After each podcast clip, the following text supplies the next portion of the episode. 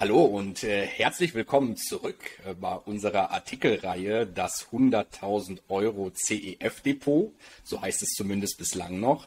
Denn wir melden uns heute ausnahmsweise mal nicht mit einer Episode zu einem weiteren CEF-Kauf in das Depot meiner Eltern wieder, sondern heute geht es um ein spezielles Thema, das sich zu Jahresbeginn 2023 aufgetan hat. Denn äh, ganz überraschend und wiedererwartend ist plötzlich etwas eingetreten, nämlich der Handel mit den Closed-End Funds ist in der EU ähm, gewissermaßen eingeschränkt worden. Ähm, das hat für ganz schön Aufruhr in der Community gesorgt und äh, Anton und ich äh, wollen heute versuchen, da mal ein bisschen Klarheit reinzubringen und euch so ein bisschen aufzeigen, was da für Alternativen und Optionen bestehen, wie es da weitergehen kann, natürlich auch wie wir äh, weitermachen, ganz konkret beim äh, Depot meiner Eltern und vielleicht auch einen kleinen Sneak Preview bekommen, wie Anton Anton äh, mit seinem privaten Depot mit dieser Thematik umgehen wird. Aber Anton, erstmal herzlich willkommen äh, zurück bei unserer Artikel-Video-Reihe. Äh, ich hoffe, es geht dir äh, gut und ähm, ansonsten ist soweit alles bestens bei dir. Ja, moin David. Freut mich, dass wir mal wieder hier miteinander sprechen zu einem wichtigen Thema. Es ist nicht das nicht, das war jetzt nicht die schönste Überraschung, äh, aber mhm. es ist ein mhm. wichtiges Thema. Ansonsten, äh, mir geht's natürlich sehr gut, äh, frisch aus dem Urlaub zurück und äh, ja, jetzt mit voller Energie, Sonne getankt, ähm, wieder zu den, zu, zu den Tagesthemen, was die Investitionen angeht. Ähm, ja, was ist eigentlich der Hintergrund? Du hattest es schon angeschnitten. Die CEFs waren Mitte, Ende Januar bei unserem Hausbroker und darüber hinaus eigentlich auch bei den gängigen EU-Brokern dann nicht mehr handelbar. Zunächst einmal alle CEFs und jetzt zumindest äh, sehr viele CEFs. Äh, mittlerweile sind wieder einige hundert handelbar. Das ist erstmal das Gute. Das nicht so Schöne ist natürlich, äh, dass es das Gros der CEFs mehr oder weniger erwischt hat, dass sie jetzt nicht mehr handelbar sind. Und davon hatten wir auch einige im, im ja, aktuell noch 100.000 äh, Euro CEF-Depot, den Namen, da werden wir nochmal wahrscheinlich dran, dran feilen müssen. Und damit äh, teasern wir auch schon so ein bisschen an, in welche, in welche äh, Richtung es wahrscheinlich geht mit dem, mit dem gesamten Projekt. Ja, erstmal zum, zum äh, Hintergrund des Ganzen. Was ist der Hintergrund? Ohne dass ich jetzt Jurist bin und ach, jetzt bietet sich super an. Jetzt schieben wir mal ganz kurz den Disclaimer ein.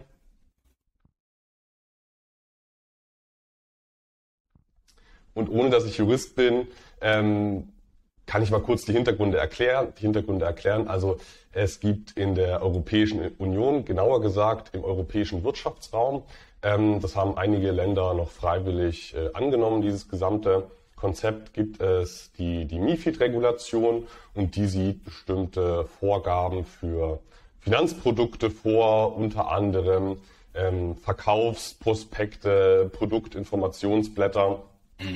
Und äh, die MIFID 2-Regulation, die sah bislang primär für strukturierte Produkte eine KIT-Pflicht vor, Key Information Document Pflicht. Also das waren Dokumente, auf denen ja, sehr standardisierte Informationen enthalten waren, äh, Rendite-Szenarien, je nachdem, wie gut es läuft, ähm, Risiko, Einschätzungen, Eignung, Anlagehorizont, also standardisierte Informationen waren da enthalten.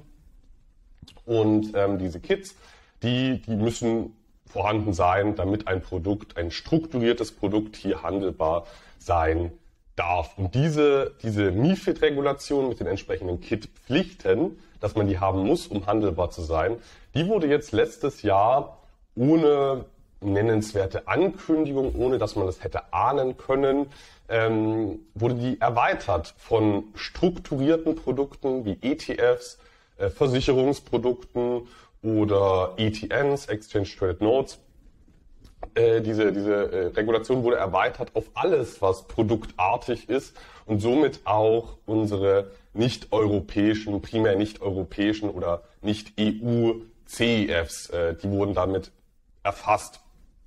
Und daran ändert auch nichts der Umstand, dass die Anteile an, an CEFs äh, Aktien sind. Also formal sind das Aktien an einem Fonds, CEF-Anteile. Auch dieser Umstand ändert daran nichts, dass man effektiv an einem Produkt beteiligt ist, was verkauft wird. Das sind am Ende auch CEFs. Und ähm, das hat jetzt den Hintergrund, dass zum Jahresanfang, jetzt wo das Ganze, diese Anpassung der MIFID II-Regulation in, äh, in, in Kraft trat, das hatte zur Folge, dass erstmal alles gesperrt wurde und jetzt vor allem die CEFs gesperrt sind, die nicht über ein Kit gesperrt sind. Ähm, die meisten CEFs, die über ein Kit verfügen, das sind die aus, aus Großbritannien, aus Jersey, Guernsey, Luxemburg, gibt auch einige Bermuda und Cayman Islands Closed End Funds, die auch über ein Kit verfügen. Da sieht es gut aus. Ähm, das hat den Hintergrund, dass ja diese, diese Kit-Vorgaben in UK noch äh, ja, Bestand hatten. Also die, die wurden schon eingeführt, als die Briten noch in der EU waren, beziehungsweise im, im EWR. Und hat man jetzt den Vorteil, dass die noch diese, diese Kits haben und dort auch diese Kit-Pflichten nach wie vor bestehen, sodass die, die CEFs dort weiterhin handelbar sein sollten, auch für äh, deutsche Anleger. Das ist erstmal ähm, das Gute, umgekehrt das Schlechte. Äh, die, die, bei den, bei den äh, anderen Titeln sieht es eher schlecht aus. Es sieht eher nicht danach aus, als ob die jetzt demnächst Kits veröffentlichen, die Emittenten aus verschiedenen Gründen. Aber das ist jetzt erstmal so die Ausgangslage, dass sehr viele CEFs nicht mehr handelbar sind aus regulatorischen Gründen für den klassischen Privatanleger.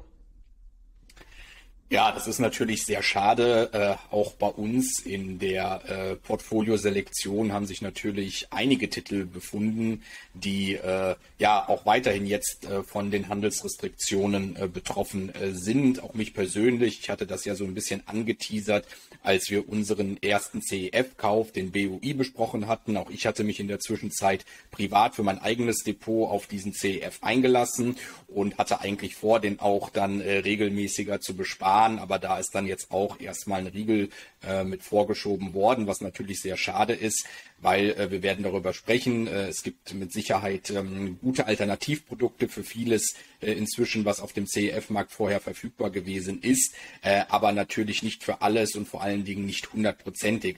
Aber Anton, ich glaube, das leitet dann schon ganz gut über, weil äh, für unsere Zuhörerinnen oder Zuschauerinnen und Zuschauer ist es natürlich interessant, was für Handlungsoptionen jetzt eigentlich auf dem Tisch liegen. Wir haben uns dann natürlich im Vorhinein schon unsere Gedanken äh, zu gemacht, ausführlich und diese auch eruiert. Aber das wollen wir natürlich hier jetzt auch der Öffentlichkeit kundtun, äh, damit man auch weiß, auf welcher Entscheidungsgrundlage wir letztens zu unserer finalen äh, Entscheidung gelangt sind, wie wir weiter verfahren wollen. Aber vielleicht stellst du einfach mal äh, peu à peu die Handlungsoptionen vor, die sich uns geboten haben. Sehr gerne, David. Ähm, zunächst nochmal ein ganz kleiner Einschub zu meinen Ausführungen von, von vorhin. Ähm, diese diese äh, Handelsbeschränkungen für CEFs, die waren zwar auf der einen Seite überraschend, sie waren es dann aber irgendwo für mich persönlich dann doch nicht so überraschend, weil ja CEFs nicht das erste Instrument waren, die von diesen ähm, Vorgaben erfasst wurden, die daraufhin gesperrt wurden, sondern das war ja schon Anfang 2018 dasselbe mit den, mit den klassischen außereuropäischen ETFs. Also wenn man jetzt an den ARC Innovation ja. ETF äh, denkt oder an den Spider S&P 500, also Spider S&P 500, das ist ja so der Klassiker der ETFs. Richtig. Das ist ja jetzt äh, ähm, ein, ein, ein absolutes Basisinvestment und das ist äh, nicht zulässig zum, zum Handel in der EU, weil es nicht über ein entsprechendes äh, Kit verfügt. Ähm, ob das jetzt dem Anlegerschutz äh, wirklich nützt, das sei mal dahingestellt, aber am Ende, das ist jetzt auch nicht unsere, Aus, äh, unsere Aufgabe hier, die Hintergründe zu, zu, zu, zu äh, bewerten. Höchstwahrscheinlich, das ist meine Hypothese und auch, auch war auch die von Luis, ähm, dass es gar nicht so viel mit den Produkten an sich zu tun hat, sondern eher was damit, äh, welche, welche, ja, welche Länder miteinander konkurrieren, dass man heimische Fondsanbieter tendenziell schutz, äh, schützen möchte. Ähm, ja, Wettbewerbsverhinderungspolitik ist so ein bisschen die, die Vermutung, aber sei es drum, das erstmal, das erstmal zum Hintergrund. Also, dass CEFs jetzt betroffen sind, ist eigentlich so unschön wie es ist, jetzt keine absolute Überraschung gewesen. Deswegen hat es mich jetzt auch nicht äh, komplett aus den äh, Socken gehauen, ähm, auch wenn es natürlich eine sehr äh, negative Überraschung war. Ähm, zu, den Hinter äh, zu den Optionen, die wir haben. Also Option eins die äh, würde, denke ich, den meisten am besten gefallen. Das ist aber gleichzeitig auch die, die unwahrscheinlichste. Und das wäre die, die Variante, in der irgendwelche Veränderungen eintreten, sodass man jetzt alles wieder regulär handeln kann. Also beispielsweise die EU entscheidet auf Druck der Privatanleger hin, dass man die, die Restriktionen ein bisschen ja, abmildert oder, oder ja, die, die Anbieter kommen auf die Idee, jetzt massenweise Kits für Privatanleger in der EU zu emittieren. Also oder, oder IB macht sich mit Absicht strafbar, um uns den Handel zu ermöglichen. Also das sind wären Möglichkeiten, sodass alles wieder frei wird. Es ist aber zugegeben extrem, extrem unwahrscheinlich, ähm, dass diese gesamten Anbieter äh, Kits, Key Information Documents herausgeben, dass so einfach wie es klingen mag, aber das ist extrem teuer für die Emittenten. Das muss rechtssicher absolut sauber sein. Das muss immer wieder aktualisiert werden. Es ist nicht so, dass das einmal auf den Markt gebracht wird, so ein Kit, sondern das muss, ähm, ich meine, jährlich angepasst werden und jährlich aktualisiert werden. Ähm, das sind enorme Kosten für die, für die Herausgeber. Also die Wahrscheinlichkeit, dass es in Masse Kits für die betroffenen CEFs gibt, das ist extrem unwahrscheinlich dass die EU, ohne dass ich jetzt Politikexperte bin, jetzt die Restriktionen da entspannt, das halte ich auch für sehr unwahrscheinlich. Nicht, weil die so böse sind, sondern weil es gar nicht darum geht, meine Vermutung, den Privatanleger zu schützen. Es geht gar nicht primär um den Privatanleger, sondern es geht darum, heimische Fondsindustrie zu schützen. Und das, das ist auch nicht die Erfindung der EU-Protektionismus in der Hinsicht, sondern das machen halt viele. Wieso hat jetzt die Schweiz ähnliches Ähnliches äh, erlassen, weil die EU mit so einem so einer Form des Protektionismus begonnen hat. Und jetzt hat das die Schweiz ergänzt, weil wie du mir, so ich dir, ähm, machen sich jetzt halt diese gesamten Fonds-Hubs gegenseitig äh, das Leben schwer. Man möchte eben die die heimische Fondsindustrie äh, stützen und ob da jetzt ein paar Privatanleger die CEFs kaufen möchten, ob die da jetzt wirklich ähm, was bewegen können. Kann sein, weiß ich nicht. Aber ganz ehrlich, wenn es so einfach wäre, dann hätte es ja schon bei den, bei den ETFs klappen müssen. Also Spider S&P 500 ETF. Wenn es bei solchen Standardprodukten mit diesem Markt, also das möchte ja wahrscheinlich die breite Masse haben, so ein Produkt. Wenn es bei solchen Produkten nicht klappt, ähm, dann sehe ich die Wahrscheinlichkeit, äh, dass das, äh, dass man da Lockerungen erreicht oder dass da die EU einlenkt, halte ich doch für sehr gering. Ähm, ich will es jetzt auch nicht pauschal schlecht reden und jetzt hier der Buhmann sein, aber man muss auch so ein bisschen ja, realistisch einfach, äh, realistische Erwartungshaltungen haben. Natürlich, es kann sein, dass alles wieder frei wird, aus welchen Gründen auch immer. Es kann sein, dass es sich entspannt. Aber das ist halt so ein, so ein Glücksszenario. Man sollte halt nicht bei so einem wichtigen Thema wie Geldanlage sich auf, auf den Faktor Glück konzentrieren man sollte sich eher mal auf das konzentrieren, was sehr wahrscheinlich ist. Und wenn es dann besser kommt, nice to have. Aber ich konzentriere mich ja nicht von vornherein auf das Szenario, was eine Wahrscheinlichkeit von zwei Prozent oder so hat. Ich glaube, das ist auch der springende Punkt an der Geschichte. Ne? Wenn wir uns jetzt darauf einlassen, langfristig eine Anlagestrategie weiter zu verfolgen, dann möchte ich ja nicht dann von irgendwie Zufällen und Glück äh, betroffen sein oder darauf zählen müssen oder mich auf eine Option einlassen, die nur eine sehr, sehr geringe Eintrittswahrscheinlichkeit hat. Ich gebe dir auch vollkommen recht. Ähm, das Rad der Zeit wird sich da wahrscheinlich auf Seiten der EU nur schwererdings äh, zurückdrehen lassen und dass jetzt die ähm, amerikanischen Fondsgesellschaften Gesellschaften, um die es ja hier äh, größtenteils geht, auf die Idee kommen, jetzt für viel Geld diese Key Information Documents zu erstellen. Auch das halte ich für reichlich unrealistisch. Du sprachst es an. Dafür ist die Zielgruppe die betroffen ist jetzt von den Handelsrestriktionen auch viel zu klein, als dass sich das für die Fondsgesellschaften dann am Ende des Tages in ausreichend zusätzlichen Gebühren wahrscheinlich niederschlagen würde, als dass man ähm, es entsprechend hier ähm, äh, darauf zählen könnte. Auf der anderen Seite spricht natürlich nichts dagegen. Ich glaube, Du und Louis, ihr habt auch schon in anderen Formaten dazu aufgerufen, dass man natürlich als Privatanleger, der jetzt von diesen Handelsrestriktionen betroffen ist, durchaus mal bilateral auf die Fondsgesellschaften zugehen kann. Die haben meistens äh, Kontaktinformationen im Internet auf ihren Homepages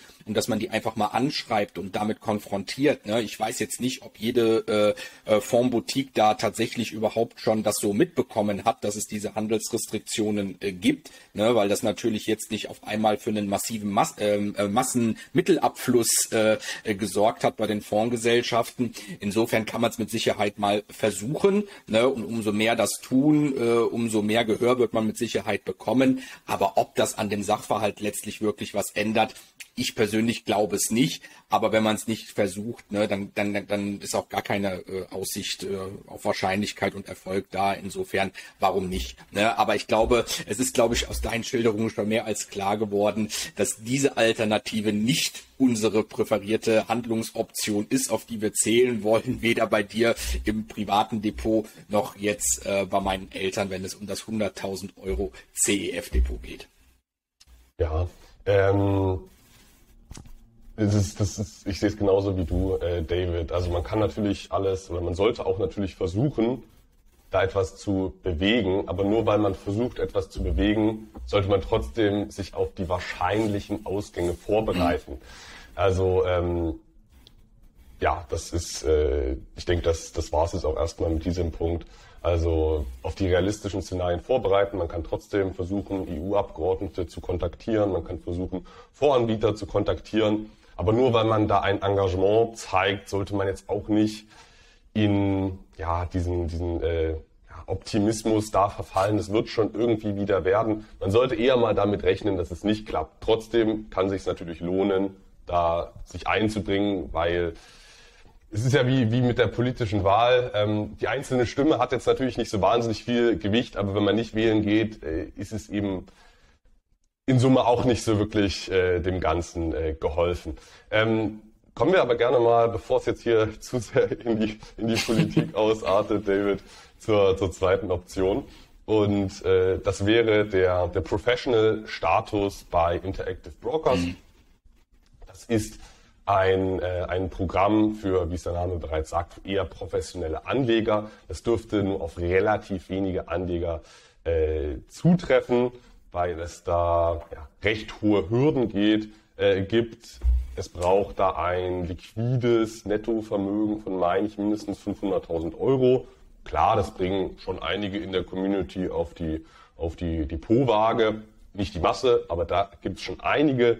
Dazu kommen aber auch noch äh, andere Hürden, wie dass man eine relativ hohe Anzahl an ich meine, fünfstelligen Transaktionen braucht im Jahr. Also das ist schon richtig viel Geld, was man da bewegt haben muss, um, um da als Professional bewertet zu sein.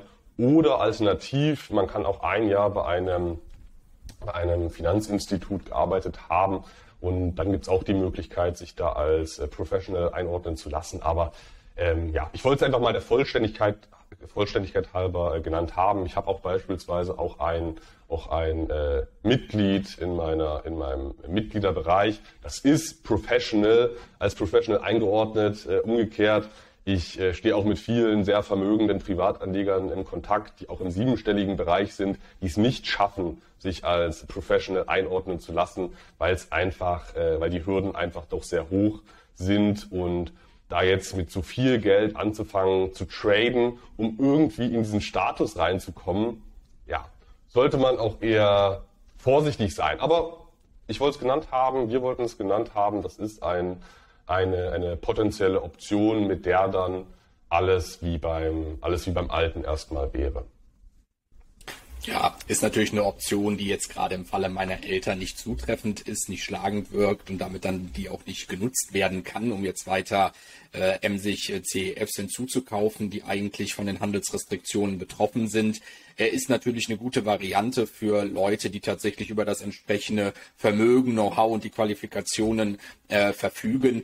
Aber du sprachst es an, das sind natürlich schon ganz schöne Voraussetzungen, die man da erfüllen muss. Gar nicht mal so sehr vom Vermögen her, dass man aufzuweisen hat, sondern eher, dass man sich wirklich als äh, professioneller qualifiziert im Sinne von, man hat tatsächlich Arbeitserfahrung in dem Bereich äh, oder aber man handelt tatsächlich in entsprechender Höhe. Und auch wenn es da, wie du es sagtest, ich hatte es auch gesehen bei dir in der Gruppe, den einen oder anderen gibt, der da tatsächlich äh, davon äh, profitieren kann und weiter die CEFs damit auch handeln kann, ist das, denke ich mal, für das Groß unserer Zuschauerinnen und Zuschauern nicht von Relevanz an der Stelle. Das denke ich auch. Ähm, dann kommen wir jetzt noch mal gerne zu Option 3 und die ist, die ist, denke ich, für sehr viele aktuell die, die favorisierte Variante und das ist die Option Auslandsbroker. Also im, im äh, Nicht-EWR, also im, im Nicht-EWR-Ausland, beispielsweise UK oder, oder die Schweiz oder USA oder Australien oder Kanada, in diesen Ländern sollte es möglich sein, für Deutsche einen, einen Broker-Account zu eröffnen, um dann dort die CEFs wie zuvor zu handeln. So die Idee. Ähm, ist tatsächlich gar nicht so einfach, das zu machen, da Broker zu finden, wo man ein Depot eröffnen kann und wo dann auch die entsprechenden äh, Titel sinnvoll handelbar sind auf weltweiter Basis, ist gar nicht so einfach. Es ist aber eine Option, die aktuell funktioniert. Und das in der Schweiz beispielsweise das Institut Swissquote zu benennen. In UK müsste das Ganze bei Interactive Investor funktionieren, auch namentlich schon ähnlich zu IB. Aber das sind so die, die, die Optionen, die mir spontan einfallen, die relativ gut sind, um, um als Auslandsbroker, um, um über einen Auslandsbroker das Ganze wie gehabt umzusetzen. Es gibt dann noch so ein paar Spezialitäten. Äh, man kann über IG Markets Australien gehen. Man könnte über über äh, eine, eine UK Limited gehen. Man könnte eine UK Limited, ähm, das ist quasi eine, eine sehr günstige GmbH, ähm, könnte man, eine UK Limited könnte man eröffnen und sich dann über die, die hat ja dann eine Adresse, irgendein, irgendeinen Briefkasten und über die könnte man sich dann ein, ein Depot in UK eröffnen. Aber das sind alles solche Spielereien, also die wahrscheinlichste Option und aktuell beste Option in Sachen Auslandsbroker ist, würde ich sagen, schon die, schon die Swissquote. Und ähm, das ist auch, muss man ganz klar sagen, für manche Anleger sehr interessant. Für wen ist es wirklich interessant und für wen auch eher nicht so? Ähm, interessant ist es für Anleger, die jetzt schon sehr viel Vermögen haben. Und da geht es jetzt nicht um, um 50.000 Euro, sondern eher, ja, je nachdem, was für den Einzelnen viel Geld ist. Aber es sollte schon viel von dem sein, was man im gesamten Leben plant zu investieren. Weil wenn man jetzt bei 500.000 Euro steht, ist ja schon eine, eine Stange Geld, aber man plant auf 5 Millionen irgendwann langfristig zu kommen, durch einen Firmenverkauf, Immobilienverkauf, Erbe, was auch immer, ähm, oder einfach durch, durch Ersparnisse aus, aus Arbeit soll ja auch, soll ja auch möglich sein. Ähm, dann ist ja diese, diese, diese 500.000 Euro Summe eigentlich gar nicht so, gar nicht so relevant im, im Kontrast zum zukünftigen Gesamtvermögen. Und mhm. ähm, von daher für Anleger, die jetzt schon sehr viel haben und in der Zukunft, in der Zukunft gar nicht mehr so viel neu investieren möchten, ist das sehr interessant. Aus dem Grund, weil es eben aktuell noch geht, bei der Swissquote alles, äh, was man gerne hätte, zu kaufen und, und das, ohne, das ohne Beschränkungen. Und es sieht aktuell auch nicht so aus, als ob in den nächsten ähm, Monaten sich daran was ändert. Ähm, gleichzeitig muss man aber sagen, nur weil es aktuell möglich ist, und deswegen ist es so interessant für bereits äh, für Anleger, die bereits jetzt viel Geld haben und jetzt viel Geld investieren. Ähm, gleichzeitig ist es aber völlig ungewiss, ob in fünf Jahren, ob man in fünf Jahren noch bei der Swissquote CEFs kaufen kann, das ist völlig unklar. Und, ähm, und das liegt einfach daran, dass äh, es ja schon für europäische Anleger untersagt ist, äh, diese Titel zu handeln. Für Schweizer ist es auch schon untersagt, äh, CEFs ohne Kit, ohne Kit ist die Betonung, ähm, solche Anlagen zu handeln. Also die Schweiz ist nicht so liberal und unabhängig, äh, wie man sich das ganz gerne manchmal äh, vorstellt, sondern die haben auch, hatten es vorhin schon angeteasert, die haben auch solche äh, KIT-Vorgaben erlassen und ähm, im Ergebnis sind damit auch schon für die Schweizer diese Papiere gesperrt. Also man baut aktuell nur noch auf diese kleine Lücke, dass man Deutscher ist bei einem Schweizer Broker. Das ist diese kleine Lücke. Ähm, und das ist halt wirklich ein, ein ziemlich dünnes Eis, auf dem man sich da bewegt. Es ist nicht illegal, aber es ist ein, ein ziemlich dünnes Eis, was sich ziemlich schnell ändern kann. Und ich möchte jetzt hier auch nicht der, der, der, der Buhmann sein, der Wasser in den leckeren Wein gießt. Aber man muss ja einfach, einfach mal die realistischen Szenarien abwägen. Und ähm, wenn ich mir das so anschaue im Fall der Swissquote, ich halte es einfach für relativ wahrscheinlich, dass man es in ein paar Jahren nicht mehr können wird. Einfach auf, auf Basis der Erfahrungen aus der Vergangenheit. Ich meine, wer auch schon ein paar Jahre an der Börse dabei ist, der weiß, dass Regulation immer engmaschiger wurde, dass es immer mehr Regulation gab, immer schwieriger, es gab immer mehr Handelsbeschränkungen. Anleihen waren mal für den Privatanleger handelbar. Sind sie ja mittlerweile gar nicht mehr, die Standardanleihen, weil das ja aus Sicht der EU Produkte sind, eine Anleihe. Da gibt's auch ähm, Basisinformationsblattpflichten äh, mittlerweile und weil die Emittenten darauf keine Lust haben, geben sie die Anleihen nur, nur zu äh, Stückelungen von 100.000 und aufwärts raus. Ähm, also die, die Regulation, die wird immer engmaschiger.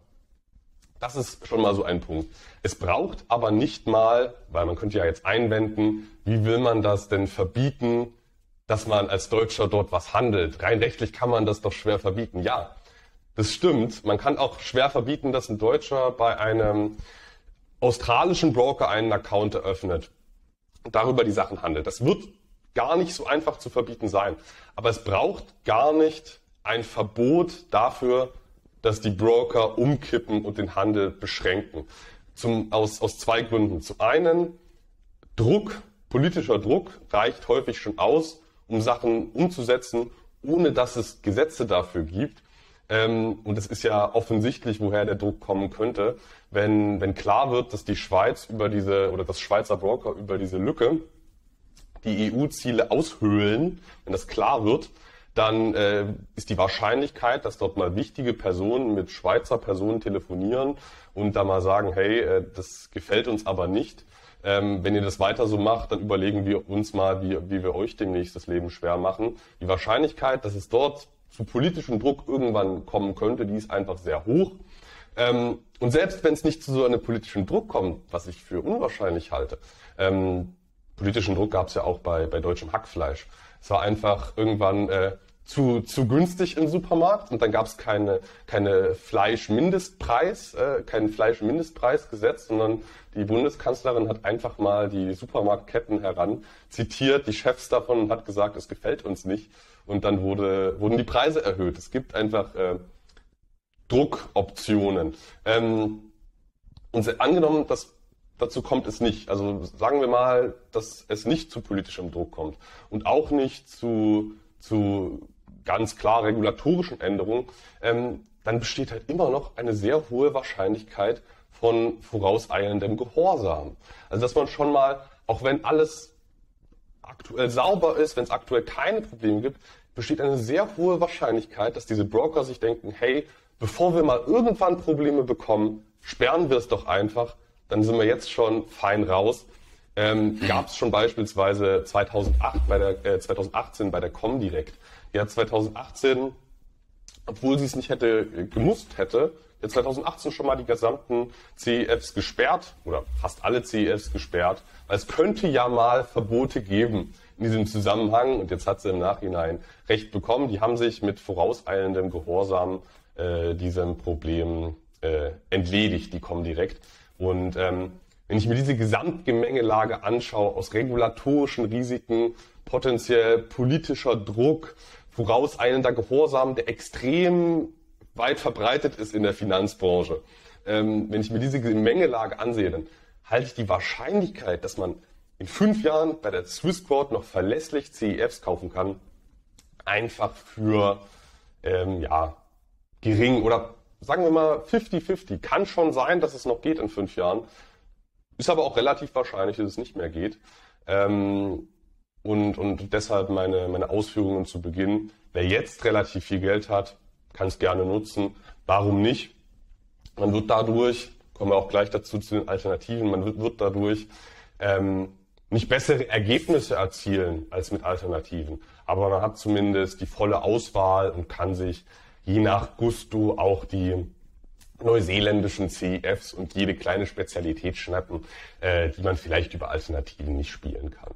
Ähm, das jetzt erstmal zu den Auslandsbrokern. Ich denke, die Vor- und Nachteile sind klar geworden. Ich habe kein Problem mit denen. Ich will auch nicht sagen, dass man das generell nicht machen soll, aber das ist alles andere als ein No-Brainer, der Auslandsbroker. Alles total valide Punkte von dir, Anton, die auch bei uns äh, bei der Entscheidungsfindung ähm, wesentlich mit reingespielt haben. Was natürlich auch nicht vergessen werden darf, ähm, jetzt mal konkret mit dem Blick auf das Depot meiner Eltern. Ähm, meine Eltern hatten zwar eine gewisse Kapitalmarkterfahrung, die sie mitgebracht haben. Das haben, haben wir alles ausführlich in den vorangegangenen Videos schon äh, euch geschildert. Allerdings der Schritt von einem ganz regulären deutschen Depotanbieter wie einer ING oder einer Comdirect zu CapTrader oder zu Interactive Brokers ist schon ein Schritt für jemanden, der jetzt nicht wirklich über viel Kapitalmarkterfahrung verfügt. Und das war schon ein Schritt, über den wir lange gesprochen haben, ob der gegangen werden soll. So, meine Eltern haben sich dann letztlich auch, weil wir uns eben auf das Instrument CEF eingelassen haben und davon überzeugt waren, schließlich auch auf dieses Depot bei CapTrader eingelassen. Jetzt ist es natürlich nochmal eine ganz andere Geschichte, wenn man sagt, so, wir haben jetzt vielleicht äh, in unserem Fall die Hälfte oder äh, zwei Drittel des Depots umgesetzt und es geht jetzt nochmal um die andere Hälfte oder noch um ein Drittel oder um wie viel auch immer. Und dafür sollen wir jetzt noch extra ein zweites Depot aufmachen, aber nicht bei irgendeinem regulären deutschen Depotanbieter, sondern dafür müssen wir dann jetzt auch quasi nochmal ins Ausland gehen, ja, zu einer Swissquote oder wie sie alle heißen, ja, und da dann nochmal ein weiteres Zweitdepot eröffnen, nur um dann diese Instrumente, die uns jetzt noch fehlen, dann uns noch zusätzlich ins Portfolio zu holen. Das ist erstmal eine ungeheure Hemmschwelle, die man, glaube ich, nicht vergessen darf. Wir haben viel mit Investoren, mit Privatanlegern zu tun, die regelmäßig sich mit dieser Thematik beschäftigen, auch beschäftigen wollen, weil das einfach ein Hobby irgendwann geworden ist, ja, und da sehr viel Mühe und Zeit rein investieren. Und das ist so bei meinen Eltern jetzt und ich kann mir vorstellen, bei ganz vielen anderen äh, auch nicht, die einfach ein solides Einkommensdepot sich kreieren wollen.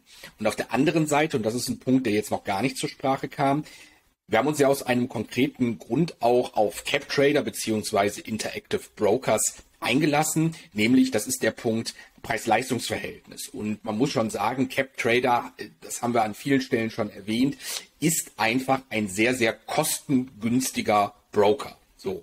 Und äh, ohne da jetzt zu sehr ins Detail äh, eingehen zu wollen oder bestimmte Broker herauszustellen, aber es ist sehr, sehr schwierig, einen Auslandsbroker zu finden, der mit einem vergleichbaren Preismodell aufwarten kann. Das sind einerseits die Handelskosten, das sind aber auch die Fixkosten, die mit solch einem Auslandsbroker einhergehen. Und das wollte ich an der Stelle nur noch einmal erwähnen, dass natürlich auch das Dinge sind, die man berücksichtigen müsste, wenn man jetzt sagt, okay, ich hatte bislang bei Interactive Brokers, bei CapTrader oder wie sie alle die Reseller heißen, mein Depot. Und jetzt möchte ich das woanders fortführen, dann geht das nicht eins zu eins so weiter. Und das ist, glaube ich, insbesondere auch ein Thema, wenn man über, äh, sage ich mal, kleinere Volumina äh, spricht, wo dann gegebenenfalls Fixkosten äh, oder höhere variable Kosten bei den Orders noch mehr äh, zu Buche schlagen, weswegen wir letztlich auch für uns, für meine Eltern, wir im Kreise der Familie zu dem Ergebnis gekommen sind, dass das mit den ganzen Punkten, die Anton auch vorher schon erwähnt hat, ebenfalls eine Handlungsalternative ist, die wir so nicht für uns praktizieren wollen. Das ist absolut richtig. Das, kommt, äh, das kommt noch on top. Ich wollte jetzt die, die Gebühren aber nicht vorne ranstellen, weil das sind, ist eher so ein, so ein weicher Zusatzfaktor, würde ich sagen. Kosten, also solange, solange Kosten sich noch so halbwegs im Rahmen bewegen. Das ist eher so ein, so ein Zusatzpunkt äh, meiner Meinung nach, weil ähm, wenn jetzt die Alternativen ähm, totaler Quatsch wären, würden wir uns ja nicht aus, aufgrund der Kosten für diese entscheiden. Also ähm, Kosten kommt halt so on top. Ähm, das ist so ein Punkt, hast du absolut recht. Das ist, äh, das dürfte für viele relevant sein. Ich höre das auch immer wieder, dieses Argument. Das wäre aber für mich persönlich nicht das Nummer eins Argument. Also ja, CapTrader ist günstig, aber äh, ich bleibe ja nicht bei CapTrader, weil es nur weil es günstig ist und kaufe mir dann irgendwelche schlechten Titel ins, ins Depot. Ähm, und gerade bei steigendem Volumen wird dieser Punkt auch immer, immer irrelevanter. Ich wollte vor allem jetzt den Punkt hervorheben, ähm, dass es ja eine strategische Stabilität braucht und für diese Stat äh, strategische Portfolio-Stabilität braucht es ja verlässlichen Zugang zu Wertpapieren. Und wenn ich nicht mal einen verlässlichen Zugang zu Wertpapieren habe, dann was plane ich dann die ganze Zeit? Wenn jederzeit die Titel gesperrt werden könnten, klar, es wird sich jetzt der eine oder andere sagen, auf dieses Spiel lasse ich mich ein. Auf dieses Spiel würde ich mich vielleicht auch einlassen, wenn es keinen gleichwertigen Ersatz gäbe. Und jetzt kommen wir eigentlich auch schon zur, zur Option 4. Das ist der Ersatz und das sind die Alternativen. Ähm, die gibt's nämlich, die gibt's in, in gleichwertiger Form. Deswegen äh, sollte, sollte eigentlich keiner den Grund haben, sich auf solche Katz- und Maus-Spiele einzulassen. Man kann es machen, insbesondere bei vermögenden Anlegern. Ähm, dann wäre es nicht mal ein Katz- und Maus-Spiel. Aber für Anleger, äh, die noch regelmäßig neu einzahlen wollen über die nächsten Jahre, über die nächsten Jahre und Jahrzehnte, ähm, für die wäre es ein Katz- und Maus-Spiel, wo man nicht weiß, wo das, wo das endet. Und dann muss man vielleicht irgendwann einen Depotübertrag machen vom Schweizer zu einem britischen Broker für ein paar tausend Euro die Position übertragen, kostet ja auch alles Geld. Das ist dann, also das ist so ein Hickhack. Ähm, und ich persönlich, ich habe wirklich überhaupt kein Interesse an so einem Katz-und-Maus-Spiel und welcher Broker erlaubt es mir noch, welcher Broker erbarmt sich meiner und nimmt mich an für meine Strategie. Ähm, wenn es denn gleichwertigen Ersatz gibt. Kommen wir zum Ersatz. Ist eigentlich relativ schnell abgehakt, das Thema. Also es ist möglich, betroffene Positionen zum einen durch CEFs zu ersetzen, die über ein Kit verfügen. Dann ist es möglich, über beispielsweise Holdings zu gehen, also andere Formen von Sammelanlagen. Ähm, dann ist es möglich, nicht USITs ETFs zu kaufen, also US ETFs, die sind zwar prinzipiell eigentlich genauso gesperrt wie CEFs, aber die kann man sich ähm, andienen lassen per, per Stillhaltergeschäft. Das ist äh, einfacher als es klingt. Das ist ähnlich wie eine ähnlich wie eine Limit Order aufzusetzen, ist nicht genau das gleiche. Muss man zwei, dreimal gemacht haben und dann ist das äh, ist das auch in, in äh, Fleisch und Mark äh, übergegangen. Ähm, also also nicht USITs ETFs kommen in Frage und dann kommen natürlich auch noch ähm, klassische USITs, ETFs in Frage als Beimischung. Und ähm, bevor man sich jetzt fragt, ähm, jetzt, jetzt, jetzt klingt das ja irgendwie, jetzt klingt das ja irgendwie schlechter. Also jetzt gebe ich meine guten CEFs weg und kaufe mir dafür irgendwelche, irgendwelche schlechten Produkte, die man davor nicht hatte. Ähm, da muss man wirklich, da können wir beide, denke ich, für, für Entwarnung sorgen. Ähm, es gibt mittlerweile, mittlerweile muss man betonen, wirklich absolut gleichwertigen Ersatz für die meisten Basiswerte. Wir sprechen jetzt nicht von den absolut Spezialitätentiteln in Nischen. Da wird es wahrscheinlich öfter mal so sein, dass man sie nicht ersetzen kann. Nicht eins zu eins und auch nicht indirekt, aber für die Basiswerte, äh, Aktienstrategie, äh, Dividendenstrategie, Closed-End Funds, äh, Optionsstrategie, Closed-End Funds, Fixed Income, äh, CEFs, die kann man in aller Regel gut ersetzen. Und das richtig Schöne ist ja, dass es mittlerweile äh, viele ETFs gibt, die die CEFs nachahmen. Also seit relativ kurzer Zeit gibt es einige aktiv gemanagte ETFs, die beispielsweise ein Portfolio aus Dividendenaktien erstellen und darauf aktiv eine Covered Call Strategie verfolgen und die Erträge daraus äh, laufend ausschütten teilweise sogar mit äh, Managed Distribution Policy, wie man sie von Closed-End Funds kennt. Also das ist wirklich, muss man eigentlich sagen, Glück im Unglück, dass es die entsprechenden Positionen betrifft, weil die kann man nahezu, also nahezu jede Position kann man gleichwertig ersetzen, ohne dass man mehr Risiken hat, mehr Kosten hat, äh, weniger Ausschüttungen. Das ist, denke ich, die größte Sorge. Nein, dann kann man, kann man wirklich beruhigen. Ähm, die Ausschüttungen werden darunter auch nicht leiden. Teilweise sind sie sogar höher. Ähm, bei manchen umgekehrt natürlich niedriger. Ähm, aber das ist, also in Summe muss man wirklich sagen, eine, eine Glück- im Unglück-Situation, weil gerade durch die Nicht-USITS-ETFs, aktiv gemanagte ähm, ETFs unter anderem, wird man viele Basiswerte ersetzen können. Und das ist für deine Eltern aus meiner Sicht die absolute Top-Wahl, weil ihr habt ja nicht die abgefahrensten Positionen im Bestand, sondern ihr habt ja bei den betroffenen Positionen tendenziell eher langweilige Basiswerte. Ein Australien, Australien Closed End Fund mit BKI Investment oder, oder sowas wie, wie äh, BDJ, BlackRock Enhanced Equity Dividend Trust alles relativ unspektakuläre Sachen, die kann man ersetzen und ähm, wir hatten uns ja auch schon ausgetauscht zu dem Thema und äh, ihr seid, meine ich, zu dem Schluss gekommen, dass das für euch die, die attraktivste Variante ist und ich denke, das ist auch für die allermeisten Anleger da draußen die attraktivste Variante, solche Positionen zu ersetzen. Also wer jetzt viel Geld hat in den nächsten ein, zwei Jahren und das viel anlegt und später dann weniger, Swissquote, warum nicht? Ähm, damit wird man jetzt nicht mehr Rendite machen, aber da hat man zumindest bisschen mehr Wertpapierauswahl und kann sich noch mal ein Ticken individueller machen. Wer sagt, er will unbedingt seine Spezialitäten haben und hat Lust auf dieses Katz-und-Maus-Spiel, der kann auch zur Swissquote gehen oder zu anderen, ja, nicht EU-Brokern, aber für die breite Masse die einfach nur eine verlässliche Basis für die eigene Einkommensstrategie haben möchte und die einfach die gleichen Ergebnisse will bei etwas veränderter Wertpapierauswahl. Für die breite Masse ist das eigentlich äh, the way to go. Oder was meinst du, David?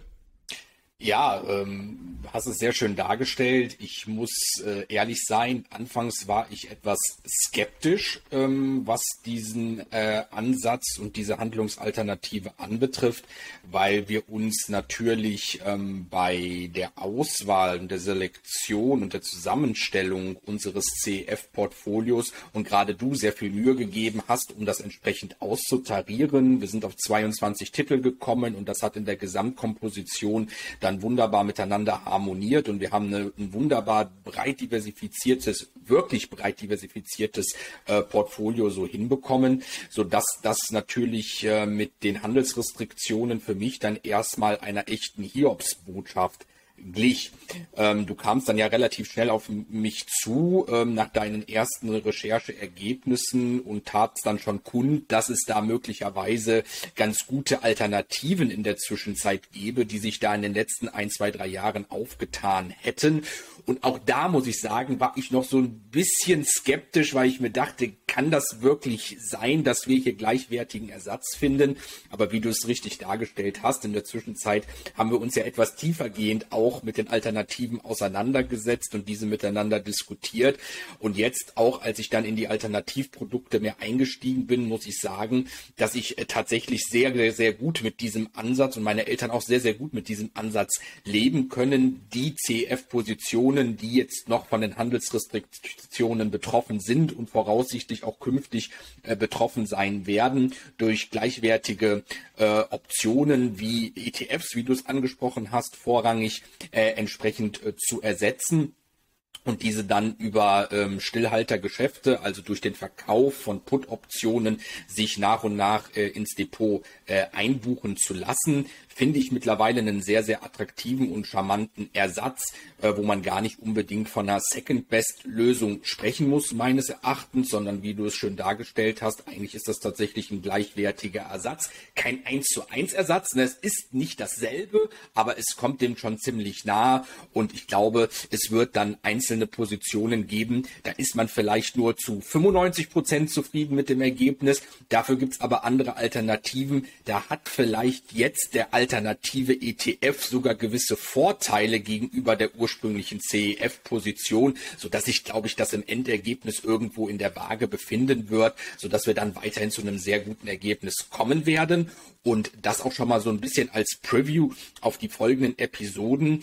Äh, wir werden euch natürlich weiterhin alle Käufe äh, vorstellen, die wir tätigen werden. Also nicht nur die CEFs, die möglicherweise jetzt noch handelbar sind und nicht von den Handelsrestriktionen betroffen sind oder betroffen waren zum Kaufzeitpunkt, sondern eben auch die Alternativprodukte und werden euch da eben auch mit ins Boot holen, wie wir da konkret vorgegangen sind im Prozess und wie wir dann letztlich an Positionen gekommen sind, wo man leider nicht einfach nur auf den Kaufbutton drücken muss und eine Limit Order eingibt, sondern wo dann vielleicht auch so ein Stillhaltergeschäft eine entsprechende Rolle gespielt hat. Aber auch das werden wir euch das dann äh, alles bei Zeiten äh, darstellen, äh, wenn es entsprechend äh, soweit ist. Und damit, äh, Anton, ist auch die Entscheidung zumindest für das äh, Depot meiner Eltern gefallen, wie wir weiter vorgehen wollen. Also wir wollen bei dieser Ein-Depot-Lösung bleiben. Wir bleiben mit dem gesamten Portfolio bei CapTrader, werden da sozusagen die Alternativpositionen, die wir jetzt nach und nach auswählen und aussuchen für die betroffenen Positionen, dann darüber weiterhin erwerben, sodass wir für meine Eltern eine möglichst schlanke Lösung haben.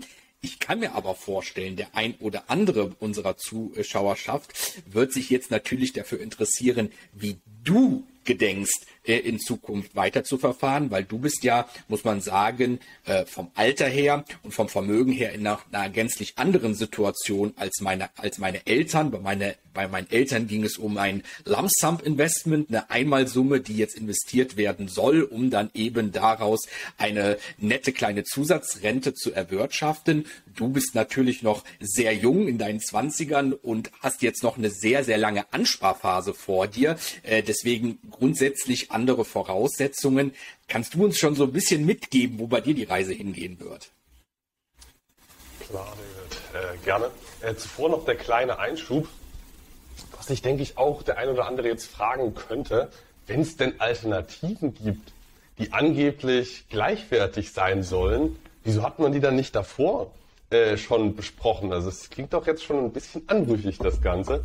Ähm, da muss ich ganz ehrlich sagen, ähm, wenn ich mit Positionen absolut top zufrieden bin, wie beispielsweise einer BKI Investment, das ist ein richtig guter Fonds zu richtig niedrigen Kosten und ich konnte den sogar mit Discount kaufen. Ähm, wieso sollte ich für, solchen, für so einen Fonds eine Alternative suchen?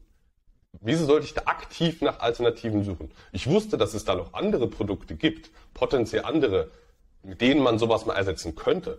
Aber ich bin doch super zufrieden, bin im Bereich der CEFs äh, sehr tief in der Materie, kenne mich gut aus, kann die gut bewerten, die Position, ähm, kann hier sogar noch ein bisschen was rauskitzeln über den Discount, also ein kleiner, kleiner Zusatzertrag.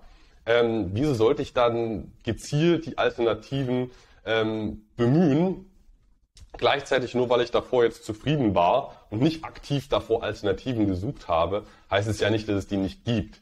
Also nur weil man etwas davor nicht gesucht oder aktiv besprochen hat, heißt es nicht, dass es nichts Gleichwertiges gibt. Ähm, und gerade bei den US-ETFs, ähm, da war das tatsächlich so. Also, ähm, also ich hatte gerade eben das Beispiel BKI genannt, aber äh, wir können auch mal zu den, zu den US-ETFs gehen. Ähm, ich hatte ja diesen, diesen äh, Prozess, diesen strategischen Prozess, äh, indem ich mich selbst, sag ich mal, für mich selbst entschieden habe, wie es für mich weitergehen soll, habe mich für bestimmte Instrumente entschieden. Und das war vor allem Ende 2019. Und ähm, da waren CEFs in vielen Fällen absolut einzigartig. Und da hat sich in den letzten ein, zwei Jahren, haben sich da einige Alternativen aufgetan, die vergleichbar sind. Aber ich, gut, wieso sollte ich von meinen guten Produkten auf gleichwertigen Ersatz umschwenken. Aber ja, mittlerweile gibt es sogar äh, gleichwertigen Ersatz in einigen Fällen oder in vielen Fällen. Und hätte es das so schon in der breiten Masse gegeben damals, hätte meine Strategie heute vielleicht auch anders ausgesehen. Man kann auch einfach mal hier mit einem Namen arbeiten, beispielsweise der JP, JP Morgan Equity Premium Income ETF. Das ist effektiv ein, ein sehr guter Ersatz zum, zum BDJ. ähm, breit aufgestelltes Dividendenaktienportfolio mit einer Covered Call Strategie veroptioniert. Der wurde erst 2020 emittiert. Ähm, nur weil wir ihn davor nicht besprochen hatten, heißt es aber nicht, dass er, dass er, äh, dass er nicht gut ist oder nicht genauso gut. Es ist meiner Meinung nach ein absolut ebenbürtiger Ersatz zum BDJ. Ja, ich habe hier nicht die Möglichkeit, über den Discount noch ein bisschen was rauszuholen. Gleichzeitig sind aber auch die Kosten ein bisschen niedriger. Also für den absoluten Discount-Fuchs ist der BDJ, denke ich, immer noch ein bisschen interessanter, aber für die breite Masse ist der JP eine absolut gleichwertige Alternative zum, zum BDJ. Anderer Titel wäre der, wäre beispielsweise der, der KÜLG, also QYLG, nicht zu verwechseln mit dem KÜLD, mit D, wie Dora am Ende, das ist kein so guter Fonds. Äh, der der äh, KÜLG, das ist ein, effektiv ein QQQX-Ersatz, ein Ersatz für den äh, Nuveen Nasdaq 100 Dynamic Override Fund. Die machen exakt dasselbe, aber es ist ein relativ ja, junges Produkt, aber gleichwertig und in Summe ein, ein solider Ersatz, der eine monatliche Barrenditen von über 6% beschert. Also, ja, ich wollte nur mal so zwei Titel angesprochen hatten und ach, vielleicht noch ein dritter, der, der Divo, der Amplify CDP Enhanced äh, Dividend Income ETF, das ist auch ein aktiv gemanagter ETF, der ein Portfolio aus Dividendenaktien hält und der veroptioniert das laufend der kommt jetzt nur auf 4,7 Prozent äh, monatlich gezahlt, äh, aber ähm, ja, das sind so drei, drei Positionen, an denen man eigentlich schön sehen kann, dass ähm, ETFs mittlerweile auch das bieten in vielen Teilen, was man zuvor mit äh, CEFs äh, genossen hat. Und eigentlich, wenn man das jetzt so hört, ist eigentlich auch klar, was ich selber für mich, für mich mache. Also für, für mich persönlich geht's um geht es um strategische Qualität äh, und, und Konsistenz. Und es kommt für mich absolut nicht in Frage, äh, mich auf ein, ein Katz-und-Maus-Spiel einzulassen. Zumindest dann, wenn es ja gleichwertigen Ersatz gibt. Also ich kaufe mir jetzt nicht irgendwelche Titel, die schlecht sind, nur um mein, bei meinem günstigen Hausbroker zu bleiben. Aber wenn es gleichwertigen Ersatz gibt, kommt für mich die Variante ähm, des Auslandsbrokers einfach nicht in, in äh, Betracht. Und äh, für für äh, Professional reicht's leider noch nicht ganz. Ja, Anton, äh, erstmal vielen Dank für deine Offenheit. Ich glaube, äh, für uns beide ist das eine ganz, ganz wichtige Episode gewesen, die wir hier heute aufgenommen haben, weil wir wollten in gewohnter Transparenz äh, unseren Zuschauern und äh, Zuschauerinnen natürlich preisgeben, wie wir mit diesem Jahr, äh, ja, mit dieser Zeitenwende, muss man fast sagen, ne? auch wenn das inzwischen ein inflationär benutzter Begriff ist, aber dieser Zeitenwende bei den Handelsrestriktionen, wie wir damit umgehen Ideen äh, aufzeigen, ne? ganz wichtiger Punkt und äh, wie wir da weiterverfahren, auch wie gesagt in ganz unterschiedlichen Vermögens- und Einkommenssituationen und aber auch gleichzeitig aufzeigen, dass das natürlich nicht die einzige Handlungsalternative ist, die in Betracht kommt. Ne? Wir tendieren jetzt beide, sowohl beim Depot meiner Eltern als du bei deinem Privatdepot, in die gleiche Richtung. Aber du hattest es bei den einzelnen Alternativen angesprochen. Es gibt auch andere Fälle, andere Situationen, andere Voraussetzungen, Voraussetzungen, wo das möglicherweise nicht der richtige Weg ist. Und äh, ich glaube, hier gilt das Gleiche wie bei den ganzen CF-Käufen, die wir zuvor bereits besprochen haben. Ne? Immer selber nochmal drüber nachdenken und nicht blind darauf vertrauen, was ein Anton oder ein David oder wer auch immer im Internet so verbreitet, sondern sich das anhören, die Ideen mitnehmen und sich das dann anhand seiner eigenen Vermögens- und Finanzsituation anschauen und sich dann äh, ja bewusst machen, ob das eben Wege sind, die man gehen kann, ob das auf einen persönlich passt oder ob man diese Lösungsansätze und Handlungsalternativen für sich selber entsprechend äh, adjustieren äh, muss. Soweit zum Disclaimer. Ähm, Anton, ansonsten danke ich dir ganz herzlich für diese Folge. Wie gesagt, war außer der Reihe, äh, hätten wir uns, glaube ich, auch gerne erspart. Ne? Äh, Wäre, glaube ich, wünschenswert gewesen, wenn es nicht dazu gekommen ist. Aber wie so vieles im Leben, man weiß nicht, für was es gut ist. Ne? Und wer weiß, äh, was für vielleicht auch positive Impacts das auf äh, viele Depots haben kann. Äh, dieser Umstand, der eingetreten ist. Ähm, ich denke, wir werden uns das nächste Mal äh, wieder hören, wenn wir die nächsten Käufe zu verkünden und zu besprechen habe, haben. Darauf freue ich mich natürlich schon sehr und an dich nochmal ein herzliches Dankeschön für deine Zeit heute. Ja, freut mich immer wieder, David, hier mit dir das Thema zu beackern. Ähm, auf jeden Fall hören wir uns das nächste Mal bei weiteren ähm, Käufen. Ist ja auch zum Glück auch im aktuellen Bestand vieles äh, verfügbar. Viele CRs verfügen ja zum Glück über ein, über ein Kit. Und ja, abschließend bleibt mir eigentlich nur zu sagen, dass es eine, dass es eine Zeit ist, eine Investitionszeit, in der man sehr individuell die Sachen betrachten muss. Also je nachdem, wo man selber steht, muss man jetzt schauen, was der passende Weg ist. Wir hatten es angesprochen, sehr vermögend, aktuell schon und zukünftig wahrscheinlich nicht mehr so viele neue Investitionen. Warum dann nicht Auslandsbroker? Ähm, wenn man äh, in den Professional-Status reinpasst, wieso nicht? Kann man ja auch versuchen, da irgendwie reinzurutschen. Aber für die allermeisten sollte es auch aus Sicht der Ergebnisse eigentlich das Interessanteste sein, über den Ersatz zu gehen. Aber ähm, schaut da individuell für euch. Wir wissen ja auch nicht genau, was ihr im Bestand habt. Es kann sein, dass ihr absolute Spezialitäten haltet, die man nicht ersetzen kann.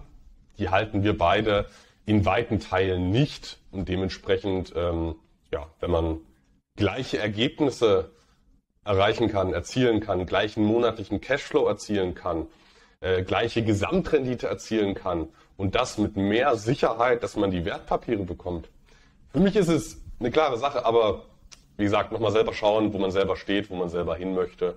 Und dann ähm, würde ich sagen, hören wir uns beim, beim nächsten Kauf ins äh, 100.000 Euro ja, Einkommensdepot. Wir überlegen nochmal wegen dem Namen.